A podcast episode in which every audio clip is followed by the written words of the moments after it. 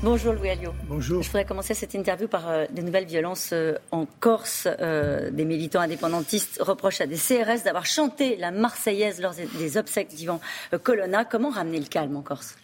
Bah, Écoutez, d'abord, c'est regarder comment les indépendantistes font tout pour gommer, faire oublier les symboles de la France et de la République. La Marseillaise, c'est l'hymne national. Donc c'est déjà assez cocasse de voir des violences dues au fait que l'on chante l'hymne national alors que la plupart du temps, on reproche à ceux qui ne la chantent pas de ne pas le faire. Et donc, de ce point de vue-là, c'est assez, euh, c'est assez incroyable. Non, je pense qu'il faut ramener le calme par le dialogue, tout simplement. Dialogue sur l'autonomie? Dialogue sur, j'allais dire, l'avenir de ce que l'on veut pour la Corse. Je ne sais pas ce que ça veut dire autonomie, parce que la collectivité de Corse, déjà aujourd'hui, a un certain nombre de prérogatives, et je ne pense pas qu'une majorité de Corse soit favorable à cette autonomie. Il faut quand même en être conscient. Alors je pense qu'il faut avancer tout simplement en discutant avec les plus raisonnables, en l'occurrence, il y a des gens qui gèrent les institutions, c'est à eux aussi de faire des propositions et de discuter euh, avec, euh, avec Paris pour savoir comment s'en sortir. Mais ça doit être une priorité pour le gouvernement. Je sais que nous sommes en campagne, mais malgré tout. Ben, c'est sûr qu'à dix jours du premier tour, c'est quand même un problème pour le gouvernement et je pense qu'il ne veut pas risquer une explosion en Corse si près du premier tour. Donc euh, c'est euh, de la responsabilité du ministre de l'Intérieur, plutôt que d'aller faire campagne pour le candidat Macron, il ferait bien de s'occuper de ces problèmes, comme d'ailleurs euh, des problèmes qu'il y a pu avoir, je crois, hier à, Sevran, je crois, où il y a eu des violences urbaines. Il y en a eu aussi des problèmes, alors pas du même ordre, mais une scène quand même euh, que je voudrais commenter avec vous euh, ce matin. Marine Le Pen a été exfiltrée après une agression en Guadeloupe. elle pensait avoir achevé sa normalisation, c'est raté? Pas du tout. C'est quand même pendant une émission de télé. C'est des gens donc qui vont agresser une candidate à la présidentielle pour qu'elle ne s'exprime pas pour une campagne présidentielle. On devrait plutôt regarder la violence de ces gens-là. Et encore une fois, là aussi, hein, M. Darmanin, où étaient les gendarmes pour protéger euh, l'hôtel ou ne serait-ce pour une surveillance?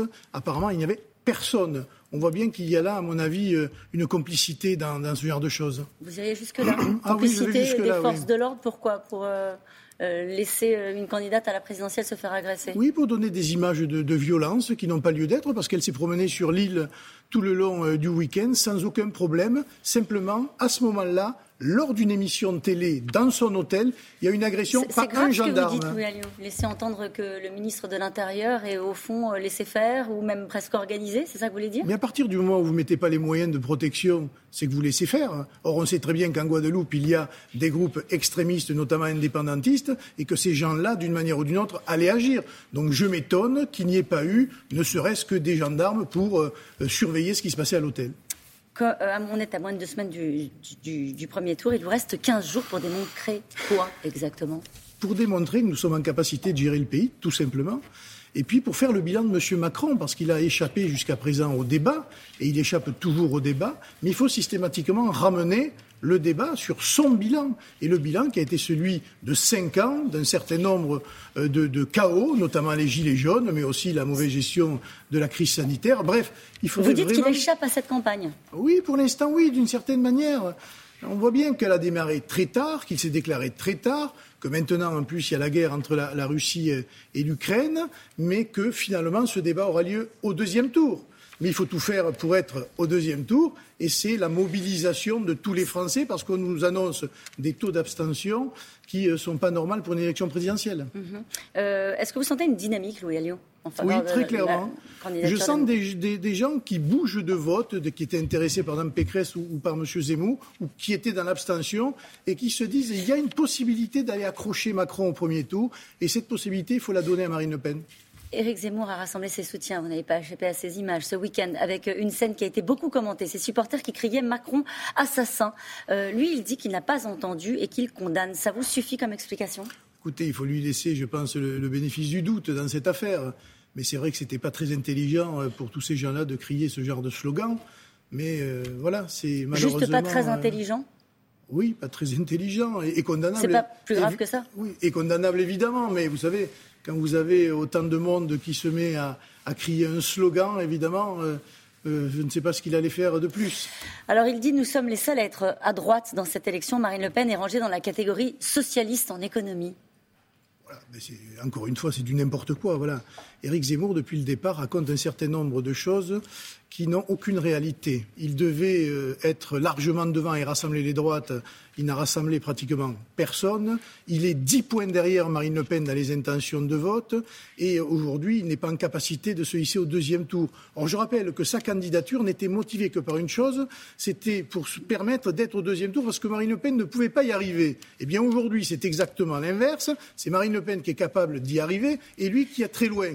Donc, j'appelle, moi, ses électeurs au vote utile. On a la capacité d'aller, je l'ai dit tout à l'heure, accrocher M. Macron pour ce deuxième tour. Et c'est valable aussi pour les électeurs d'un Pécresse qui, elle, ne, ne décolle pas. C'est maintenant que ça se joue. Ces 15 derniers jours, il faut se mobiliser pour aller précisément bousculer M. Macron et pour pouvoir l'emporter au deuxième tour. Vote utile Marine Le Pen, c'est ce que vous dites euh, ce matin. Alors lui, il dit Union des droites. Vous avez dit il n'a pas réussi. Lui, il considère qu'elle a réussi. Il dit euh, J'aurais besoin d'Éric Ciotti, de François-Xavier Bellamy, de Laurent Wauquiez, de Nadine Morano, de Jordan Bardella. Applaudissez-les. Il faut qu'ils nous rejoignent, car c'est l'idée que je me fais de l'Union des droites. Euh, vous aurez aussi besoin de tout cela Oui, mais en fait, pendant qu'il fait applaudir ces personnes, il fait huer Marine Le Pen, ce qui prouve qu'il n'est pas dans l'union, mais qu'il est précisément dans la désunion. Et qu'il n'est pas là pour gagner cette élection présidentielle, mais pour viser autre chose avec ses amis. Cette autre chose-là. Oui, il est dans l'après, clairement, parce qu'il sait qu'il a perdu l'élection et qu'il ne sera pas au deuxième tour.